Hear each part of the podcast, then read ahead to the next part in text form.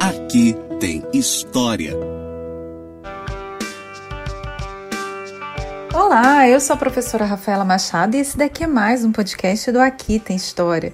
No episódio de hoje a gente vai ver a parte 3 das origens do açúcar em Campos, dos engenhos centrais às usinas. Nós vimos nas edições passadas que, fracassadas as iniciais tentativas de colonização da região empreendidas pelos donatários Pero e Gil de Góis, fixamos em 1652 o início da cultura canavieira na região, com a fundação do engenho de São Salvador pelo general Salvador Corrêa de Sá. No entanto, foi no século XVIII que ela se firmou como a principal atividade dos campos dos Goitacazes distinguida por ser feita em regime de pequena propriedade, mesmo em meio à presença de grandes domínios, como as fazendas do Colégio, de São Bento, do Visconde do Morgado. Lamego Filho, em Um Homem Brejo, falando sobre o ciclo da cana em Campos, destaca três períodos na história do açúcar na região. 1750 a 1830, o período dos engenhos de tração animal, 1830 a 1880, engenhos a vapor, e a partir de 1880, o período das usinas, tendo o vapor como força motriz, fazendo com que a inicial dispersão da propriedade fundiária começasse a se retrair.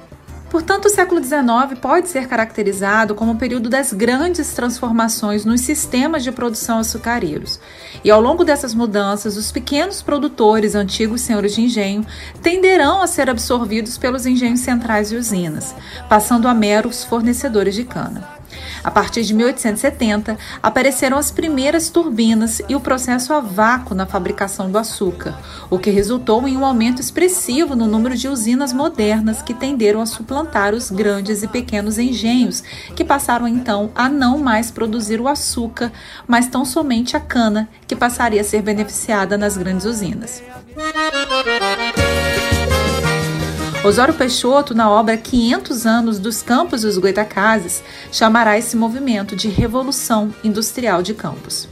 Em registro encontrado no livro de correspondência da Câmara Municipal, em resposta circular encaminhada em 15 de julho de 1887 pelo presidente de província, a mesma Câmara declarou que a média da exportação do açúcar daquele município nos anos de 84, 1885 e 86 foi de 17.153 toneladas métricas e 520 quilogramas, e que o número das fábricas de açúcar chegava então a pouco mais de 300, notando-se que muitas fábricas tinham deixado de funcionar, passando a vender suas canas às usinas que lhes ficavam próximas.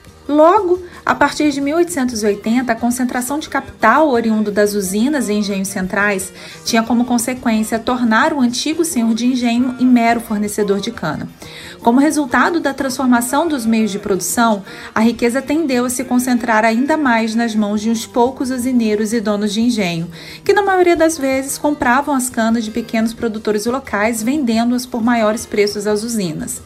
Destaque-se que o engenho central era marcado pelo fato de que dependiam os produtores não apenas de especial autorização do governo imperial e da obediência a certas regras, como também do fornecimento de subsídios por parte deste mesmo poder público.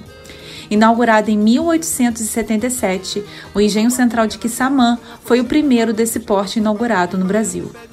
As grandes usinas diferenciavam-se dos engenhos centrais justamente por não carecerem de nenhuma autorização governamental. Desta forma, estabelecida por capitais particulares, Campos, por sua vez, abrigou a primeira usina de açúcar do Brasil, a usina do Limão, inaugurada em 1879.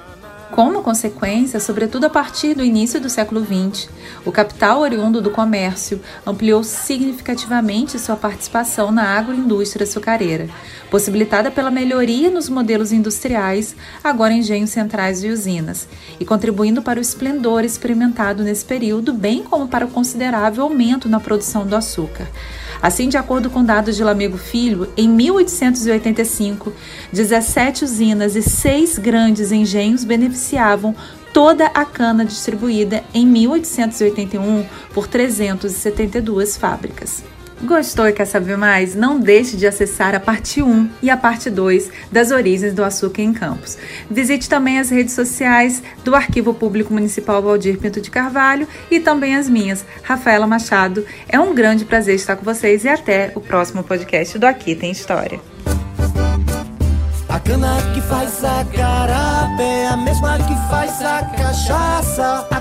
Com açúcar as massas e na festa se completam as taças. A cana que faz o melaço, rapadura e açúcar mascavo. A cana que adoça na cozinha, também completa o barril de carvalho.